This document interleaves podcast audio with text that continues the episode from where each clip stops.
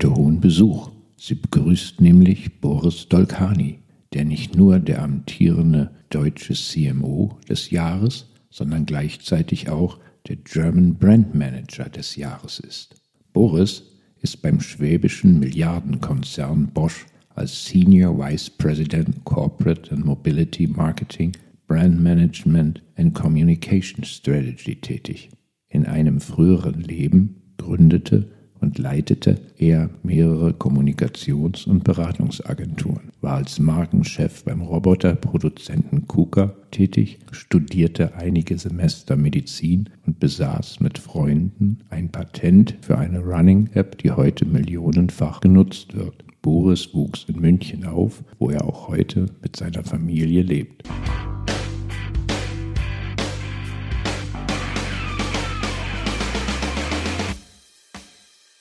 Boris, ich freue mich, dass ich hier bei euch sein darf, bei Bosch. Unsere erste Frage, der Klassiker, hast du eine Lieblingsmarke? Ja, das ist eine gute Frage. Ich habe tatsächlich äh, keine Lieblingsmarke. Ich habe in den Kategorien logischerweise schon ein paar Lieblingsmarken, aber so die eine äh, habe ich nicht. Sagen wir jetzt mal Automobil. Automobil fand ich Alfa Romeo immer eine tolle Marke, also meine Lieblingsmarke lange Zeit. Allerdings sind die dauernd kaputt gegangen, deswegen äh, habe ich mich äh, schweren Herzens irgendwann getrennt von der Marke. Die fand ich eigentlich immer wirklich toll. Gibt es einen Claim, der dich gut beschreiben würde? Ja, den gibt es. Nee, auch schon lang. Es sind drei, drei Sätze, wenn du so magst, äh, die lauten: mit kühlem Kopf denken, mit heißem Herz handeln Lauwarm ist die Langeweile. Auch ein schönes Credo für die Arbeit. Gibt es eine Person, die dich besonders geprägt hat? Ja, ich würde sagen, mein Vater, ohne Zweifel. Meine Mutter lebt schon lange nicht mehr. Die hat mich sicher auch geprägt, aber ja, mein Vater ist Kunstmaler, Freigeist, ist Perser. Ich habe mhm. also einen Migrationshintergrund. Mhm. Um, ähm, war eigentlich auch immer ein Außenseiter. So ein bisschen fühle ich mich hier ehrlich gesagt auch. Gibt es so ein Skill, wo du sagst, das braucht es heute im Marketing? Ja, so ein Skill weiß ich nicht. Also für mich ist es so, ich glaube, man braucht, äh, wenn man in meiner Position ist, auf jeden Fall Erfahrung. Dann sage ich immer Mut. Mhm. Äh, ist was, was man definitiv auch braucht. Es gibt es zu wenig, finde ich. Und dann, was Allerwichtigste ist aus meiner Sicht, ist tatsächlich ein tiefes Kundenverständnis. Also wirklich sich in die Lage eines Kunden zu versetzen, empathisch zu sein und wirklich zu verstehen, was wollen die Kunden. Mhm vielleicht damit sehr gut zusammenhängen. Hast du so ein Markenerlebnis im Kopf mit einer irgendeiner Brand, wo du sagtest, sagst, das war so das schlimmste Markenerlebnis, das ging gar nicht? Das ist schwierig. Also letztens äh, hatte ich ein, ein schwieriges Markenerlebnis mit der Bahn. Äh, ja, das haben wahrscheinlich so, viele. Manche, ja. Äh, aber erstmal natürlich, weil dann Zug ausgefallen ist, aber dann auch alles, was dahinter gekommen ist, war ein Desaster. Ja, also. Äh, Geld zurückzubekommen von der Bahn, habe ich bis heute nicht bekommen. Extrem schwierig. Es gibt sicherlich noch andere, aber ja, wenn du so fragst, die Bahn. Das ist ein Klassiker, ja. Gibt es eine Kampagne, die dir besonders im Kopf geblieben ist? Ja, Old Spice. Damals, die zum ersten Mal rausgekommen ist, dachte ich, ich sehe nicht recht. Das war unfassbar, fand ich. Äh, und dann fand ich auch stark die Budweiser-Kampagnen in Amerika. Die What's Up-Kampagne mhm. fand ich schon auch. Du warst lange Zeit äh, Agenturen tätig oder hattest selber Agenturen. Gibt es da irgendeinen Kunde, der dir besonders im Kopf geblieben ist, ein Projekt, wo du sagst, darauf blickst du irgendwie besonders zurück? Ja, auf jeden Fall BMW Motorrad. Mhm absoluter Lieblingskunde gewesen. Super schwierig äh, auf der einen Seite, auf der anderen Seite hat er uns Wachstum ermöglicht. Also ein Vertrauen äh, damals von BMW Motorrad in uns als kleine Agentur, das dann dazu geführt hat, dass wir gut wachsen konnten. Und auch die, sage ich mal, die Gestaltungsfreiräume, die wir bekommen haben, waren toll für so eine große Marke. Wir haben das weltweit geführt, die Marke. Das ist auch so ein hochemotionales Produkt, mit dem ich mich persönlich eben auch gut identifizieren konnte. Bin dann auch viel Motorrad gefahren, ja. natürlich. BMW Motorräder sind auch tatsächlich die besten. Bisschen Werbung Werbung. nee, hat einfach wahnsinnig viel Spaß gemacht. Was ist besser in, in der, oder an der Arbeit in Agenturen als auf Kundenseite? Auf jeden Fall mal keine Politik. Es gibt ja sicherlich auch ein bisschen Politik, aber nicht vergleichbar. Dann das Schöne in der Agentur ist, dass du eben nicht nur einen Kunden hast, sondern in der Regel hast du sehr viele unterschiedliche Kunden. Das heißt, du kannst dich auf unterschiedlichste Themen einstellen. Du bist permanent im Wettbewerb, was ich auch nicht schlecht finde. Das heißt, die Sinne sind geschärft. Es geht ums, tatsächlich ums Gewinnen und um Team Spirit, der dann auch entsteht in solchen Pitches. Also kann man mit, mit tatsächlich der Arbeit in einem Konzern nicht so richtig vergleichen. Es ist komplett anders. Und was wäre mhm. besser oder was würdest du sagen, ist besser auf, auf Kundenseite als auf Agenturseite? Ja, auf Kundenseite kannst du gestalten. Ich schaue mir die Pitches an und äh, kann dann eben aussuchen, äh, mit wem würde ich jetzt gern zusammenarbeiten, wer passt besser und wer hat vielleicht auch die beste Idee und kann dann tatsächlich dafür sorgen, dass diese Ideen umgesetzt werden. Das ist natürlich schon auf der einen Seite sehr verantwortungsvoll ist, auf der anderen Seite super spannend. Netflix oder Kino? Kino. Ich liebe das Erlebnis, ins Kino zu gehen, mich hinzusetzen, das Licht geht aus und dann die Größe der Leinwand, der Sound, das, das Drumherum, ähm, das gemeinsame Erleben. Klar schaue ich mir auch mal einen Film zu Hause an, ist ja logisch, gerne mit meiner Frau oder den Kindern. Aber das ist schon nochmal ein anderes gemeinsames Erleben eines Films. Die große Leinwand finde ich einfach beeindruckend mhm. und deswegen würde ich das immer vorziehen. Mhm. Strategie oder Kreation? Kreation. Ja, das ist eine blöde Frage, weil natürlich beides zusammengehört. Mhm. Ne? Aber ich habe einfach eine Stärke in der Kreation. Auf der anderen Seite ist die, die strategische Arbeit davor auch super wichtig und auch, macht auch Spaß. Insofern ist es ist ein bisschen fies. Trotzdem, ich bin einfach ein Kreativer durch und durch, mhm. deswegen eher die Kreation. München oder Stuttgart? Das ist einfach. München. Warum? das werden jetzt meine Kolleginnen und Kollegen nicht gut finden. Aber wobei ich mache auch keinen Hehl draus. Du, ich bin Münchner, Münchner und ja. äh, ich habe meinen Lebensmittelpunkt in München und ich lebe da einfach gern. Influencer oder klassisches Testimonial? Klassisches Testimonial. Warum? Ich bin einfach oldschool wahrscheinlich. Ja. Ich, weiß nicht, es gibt sicherlich die, die ein oder anderen Influencer, die äh, gut funktionieren. Das weiß ich auch, dass die gut funktionieren. Einfach loslaufen oder Tracking starten? Ja, loslaufen. Und rennen in der Natur oder im Gym? Ja, in der Natur. In der Natur, ja. Und meine letzte Frage: Smart Home oder Blockhütte?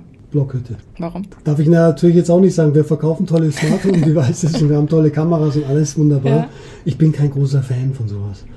Ich bin eher ein Freund von analogen Themen. Ja. Ich bin so viel mit digitalen Dingen beschäftigt. Allein schon die Tatsache, dass man zwei Handys hat und permanent in diese Bildschirme schaut, macht mich wahnsinnig. Permanent sind wir mit diesen Dingen konfrontiert bin mal froh, wenn es mal nicht so ist. Ich gehe auch zum Teil aus ohne Handy und lasse lass alles zu Hause, bin dann mal nicht erreichbar. Mhm. Also dieses Blockhütte ist schon eher das, was mir vorschwebt.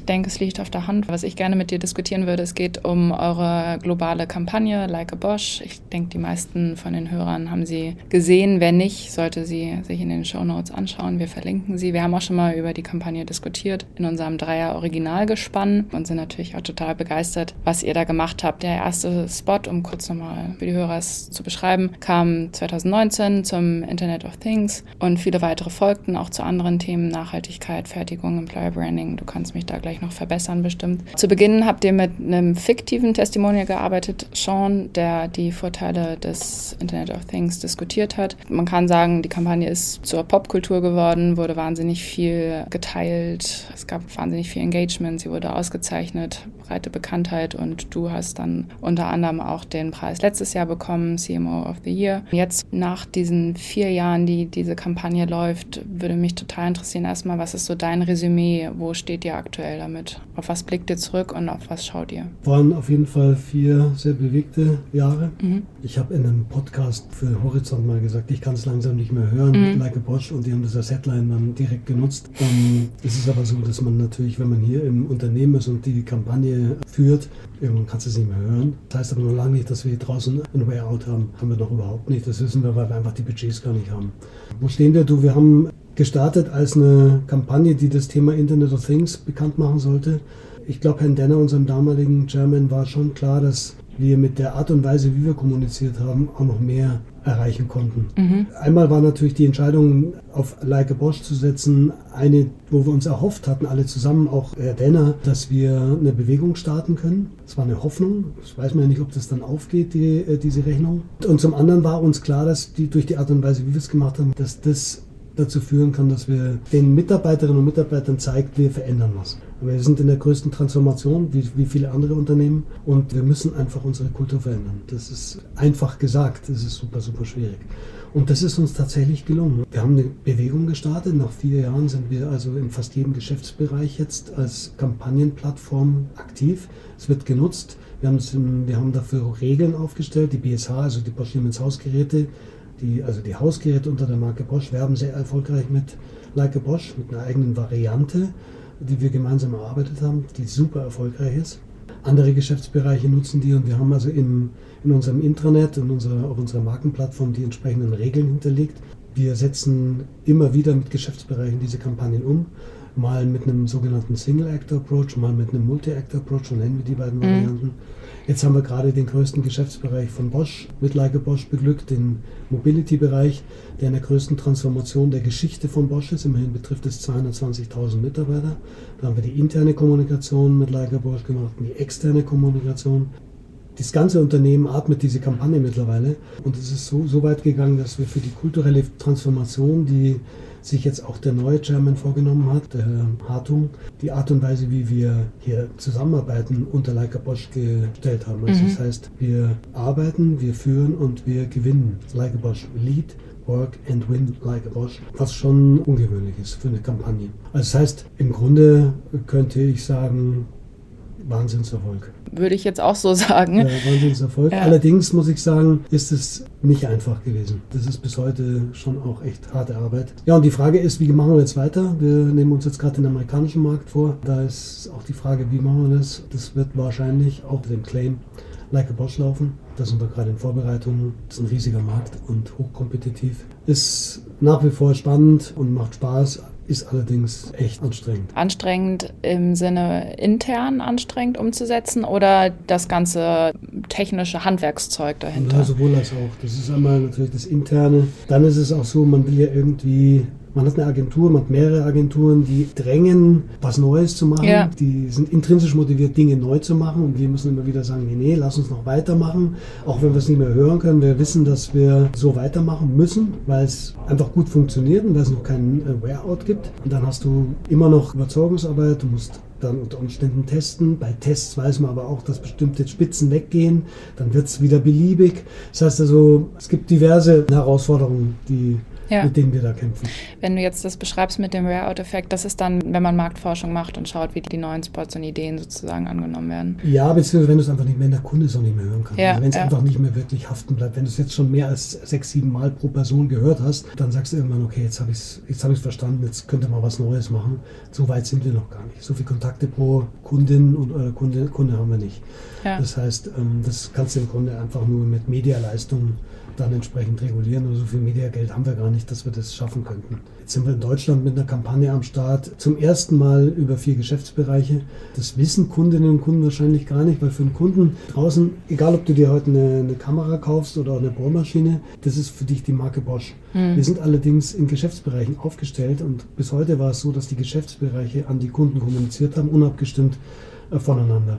Und was wir mit den Fantas gemacht haben, mit den Fantastischen Vier, ist, dass wir zum ersten Mal eine gemeinsame Werbeplattform geschaffen haben mit gemeinsamen Assets, wo der Kunde tatsächlich mit ähnlicher Ansprache angesprochen wird. Mhm. Und wir wissen zum Beispiel jetzt, das funktioniert sensationell. Und werden wir auch weitermachen. Das ist ein Beispiel. Das, äh, das war auch genau mein Gedanke. Das ist ja schon, hat ja eine wahnsinnige Stärke, einfach dadurch, dass man diese vielen verschiedenen Geschäftsbereiche unter dieser Markenplattform vereinen kann und auch diese ganz verschiedenen Themen. Also, dass man halt wirklich vom Employer Branding hin zur Nachhaltigkeit, zu den einzelnen Produkten, zu den B2B, B2C, es ist, ist ja wahnsinnig breit. War euch das am Anfang so klar, dass es da hinleiten wird? Es war klar dass es möglich wäre. Ja. Was natürlich noch nicht klar war, ist, ob es wirklich funktioniert. Ich sage immer, das eine ist, du kriegst ein Go von der Geschäftsführung, so eine Kampagne zu machen bin damals mit so einem Film zu meinem damaligen Chairman gelaufen. Da war ich, glaube ich, noch in der Probezeit, ich weiß gar nicht mehr. Oder war kurz danach. Und das war so ein Film, den die Agentur gemacht hat mit, mit so Bildern, die man so, aus Imagebanks zusammenschneidet. Ich dachte, um Gottes Willen, das zeige ich in diesem Film. Es kann sein, dass das letzte Mal ist, dass ich mir irgendwie vorgestellt, nicht vorgestellt habe, weil das ist wirklich ungewöhnlich. Also was ich damit sagen will, ist auf der einen Seite, wir haben so eine extrem ungewöhnliche Idee präsentiert und die ist dann auch verkauft worden die hat dann auch die Geschäftsführung akzeptiert. Aber dann musst du ja auch umsetzen. Und auch da weißt du nicht, äh, ein Hip-Hop-Film. Ich meine, wie viele Firmen versuchen sich an Hip-Hop dran zu hängen? Das ja. ist ja jetzt auch kein Geheimnis, ja. dass man damit junge Leute ansprechen kann, dass man die Marke verjüngen kann. Da war natürlich die Fallhöhe enorm. Ja, und da wussten wir jetzt auch nicht, kriegen wir das hin? Können wir den Nerv treffen als Bosch mit einem Hip-Hop-Film? Wird das funktionieren? Und wir haben einfach, ich würde jetzt einfach mal sagen, auch verdammt viel Glück gehabt, dass es gut funktioniert hat. Allein das Casting mit diesem Sean, wir wussten nicht, dass es eine Bewegung wird. Wir haben es gehofft. Mhm. Das Zeug dazu haben wir natürlich erkannt. Also, dass es funktioniert. Wenn es funktionieren würde, wussten wir, dann haben wir, dann haben wir Jackpot glücklicherweise hat es funktioniert. Genau, und jetzt nochmal auf den Ausblick gehen, wo du sagst, ihr könnt selber nicht mehr hören, die Agenturen wollen was Neues machen. Der Gedanke, der da ja schon kommt, ist, eine Markenplattform kann ja auch einfach über Jahrzehnte stehen bleiben und sich weiterentwickeln in der inhaltlichen Gestaltung. Wenn man jetzt an eure Markenplattform denkt, in dem Sinne aber auch an Nike, Just Do It oder auch kleiner in der Schweiz, Mobiliar, ich weiß nicht seit wie vielen Jahrzehnten die ihre Kampagne durchziehen. In diese Richtung kann es doch genauso gehen. Genau, das wird auch definitiv im Briefing so beschrieben werden. Wir werden auf Like a Bosch weitermachen, definitiv. Die Frage ist nur wie. In der Gestaltung, dass man sich dann anpasst. Ja, das, es muss ja kein Hip-Hop-Film Film sein, es muss ja. auch nicht äh, die Musik unbedingt sein. Es ist eine Haltung, die wir kommunizieren mit Like a Bosch. Wir sagen immer, our products work like a Bosch, so you can live like a Bosch. Das heißt, es ist wirklich kundenzentriert, es geht um den Kundennutzen. Wenn du ein Produkt von uns benutzt, dann funktioniert das so sensationell, dass du im Grunde like a Bosch leben kannst. Ja. Classic, cool. Ja, also, aber auch nicht angeberisch, sondern einfach souverän. Zu der Einstiegsfrage noch Testimonial oder Influencer. Ihr seid ja jetzt einen anderen Weg gegangen, dem Sean, der jetzt kein großes Testimonial ist, den kannte man nicht, den habt ihr in diese Rolle reingebracht. Was war da die Überlegung dahinter? Naja, wir waren, wir waren im Grunde gab es viele Überlegungen, es ging auch dauernd hin und her. Die Agentur wollte eigentlich ganz was anderes, die wollte eigentlich so einen richtig hübschen, Model-liken Typen mhm. da haben. Der sollte auch nicht selber singen, sondern der sollte Lip-Sync das irgendwie machen. Mhm. Und dann habe ich gesagt, naja, das, das sehe ich ehrlich gesagt nicht. Für mich muss derjenige, der diesen Like a Bosch Lebensstil lebt, das muss einer sein, mit dem wir uns identifizieren können. Das muss irgendwie ein normaler Typ sein, der irgendwie was Besonderes hat. Wie Kevin Spacey, das ist jetzt keine Schönheit der Typ. Also wer American Beauty gesehen hat, die Art und Weise, wie der da kündigt und sein Leben verändert. Kein spektakulärer Typ, aber wie der so dann ist. Und so habe ich die Agentur dann gebrieft, haben wir dann gecastet und deswegen haben wir gesagt, wir wollen erstmal jetzt gar keinen Influencer und sowas, sondern wir wollen jetzt einfach mal jemanden finden, der das verkörpert, der sich dann auch noch gut bewegen kann und der das hinkriegt. Auch nicht lip sondern der soll schon auch zumindest so tun, als würde er singen. Deswegen haben wir das eigentlich zu der Zeit nicht bedacht. Das haben wir danach dann geändert. Die Fantas sind ja ein gutes ja, Beispiel dafür, ja. wie wir dann eben gesagt haben, okay, jetzt lass uns mal die nächste Raketenstufe zünden und lass uns mal einen deutschen Hip-Hop-Act nehmen, die tatsächlich dafür bekannt sind, Hip-Hop zu machen und den auch nach Deutschland gebracht haben vor 30 Jahren, wie könnten die denn Like a Bosch machen? Denen zusammenzuarbeiten war auch echt ein tolle, tolles Erlebnis, muss ich sagen. Aber da haben wir dann eben einen Influencer-Weg genommen, wenn man so mag. Trotzdem nicht mit so einem großen Risiko. Das ist ja häufig dann die Debatte, wie groß ist das Risiko mit den Influencern? Was mache ich mit der Marke? Wie bringe ich die zusammen? Gut, ich meine, Sean mit dem Schnurrbart, äh, da gab es also Mutig. schon diverse Leute, die gesagt haben, bist du völlig wahnsinnig geworden. Ja. Kannst du den Typen nehmen, Boris? Also äh, meine, bei mir zu Hause haben alle gedacht, ich spinne. Hattet ihr schon so Pläne, was, was passiert, wenn es schief läuft, Social Media seitig? Also bei mir war es so, ich war auf der CES, da haben wir das gelauncht in 2019. Ich glaube, ich habe Nasenbluten bekommen vor der Veranstaltung und ich habe mir den Kaffee übers Hemd geschüttet. Ich war so aufgeregt, weil ich wirklich unsicher war, wie jetzt die Reaktionen sein werden und mich natürlich innerlich darauf eingestellt habe, Boris, das kann es dann auch gewesen sein. Man weiß es ja nicht. Man weiß auch nicht, wie die, wie die Kolleginnen und Kollegen im Unternehmen dann reagieren, wenn man sowas Disruptives macht. Das wäre ja schon also für Bosch echt ungewöhnlich. Und zum Glück hat es wirklich ist genau in die andere Richtung gegangen. Also wir haben ein Feedback bekommen, nach, nachdem es gelauncht war, der Film.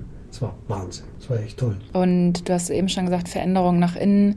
Wenn man sich die Anspruchsgruppen so anschaut, an die das gerichtet ist, sind das in erster Linie die Mitarbeiter oder ist es Endkunden, B2B-Kunden? Ja, es ist beides. Also die erste Zielgruppe war natürlich die externe Wahrnehmung auf das Thema Bosch und IoT zu verändern mhm. und da unsere Reputation ein bisschen zu verbessern.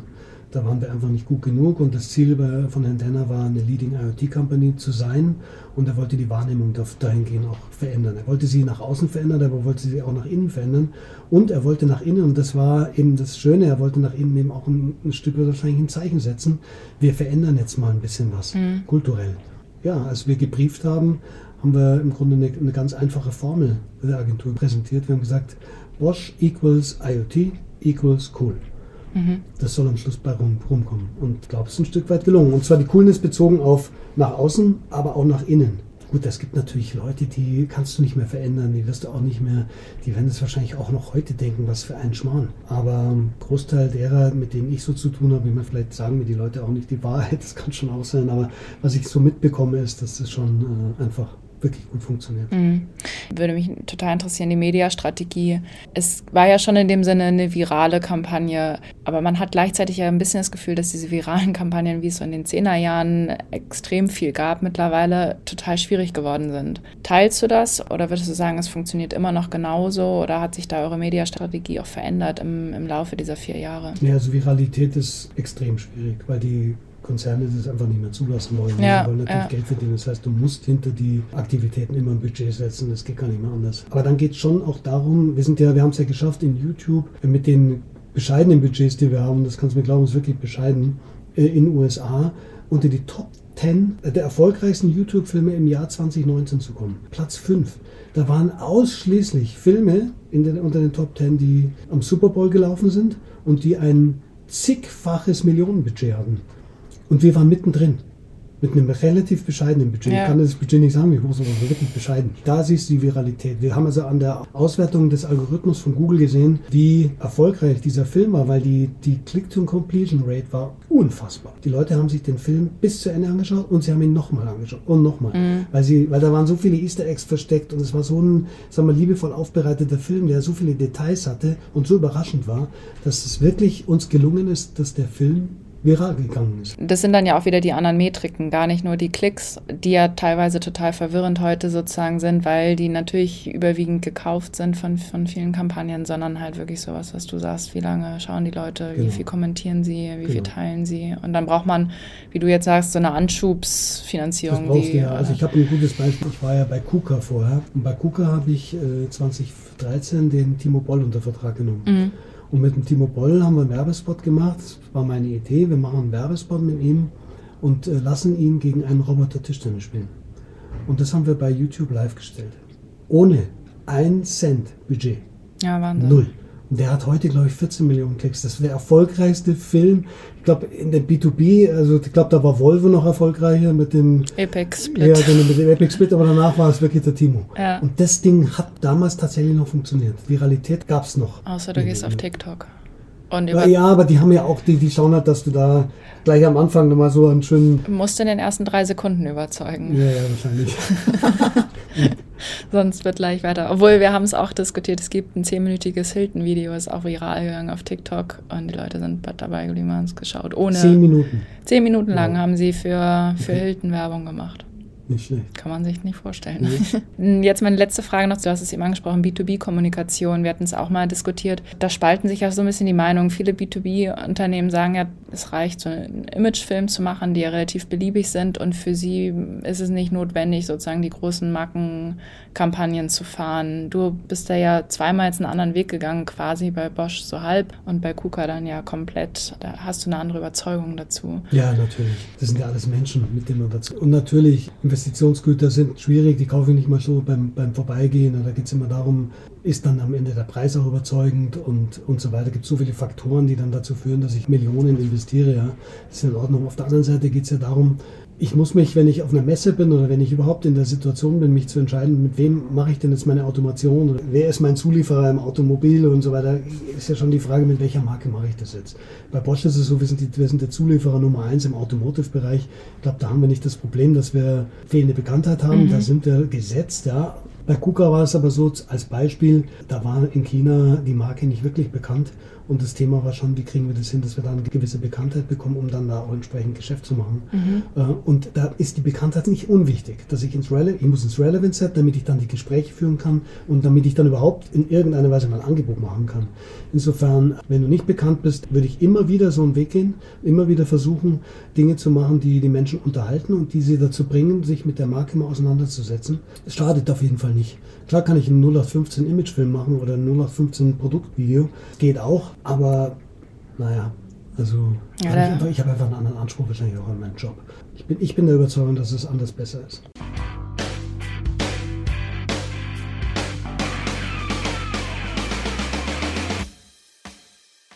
Das war's für heute. Die Leike Bosch Werbekampagne ist eine der weltweit erfolgreichsten B2B-Werbekampagnen. Was braucht es, um mit einem Werbefilm viral zu gehen? Ist dies heutzutage ohne größere Budgets überhaupt noch möglich? Sind Marken, mit denen sich Mitarbeitende identifizieren können, in Zeiten von Disruption und Transformation ein Must-Have? Welche Herausforderungen müssen CMOs heutzutage bewältigen? Sind Mut, Widerstandskraft und Durchhaltewillen von entscheidender Bedeutung? Falls ihr mehr zu diesen Fragen wisst als Boris und Hannah, könnt ihr auf unseren LinkedIn- und Instagram-Channels eure Weisheiten mit uns und der restlichen Marketing-Community teilen. Die Links findet ihr in den Show Notes. Zudem befinden sich dort auch Links zu verschiedenen Quellen, die Auskunft zu den heute diskutierten Themen geben. Auf Wiederhören!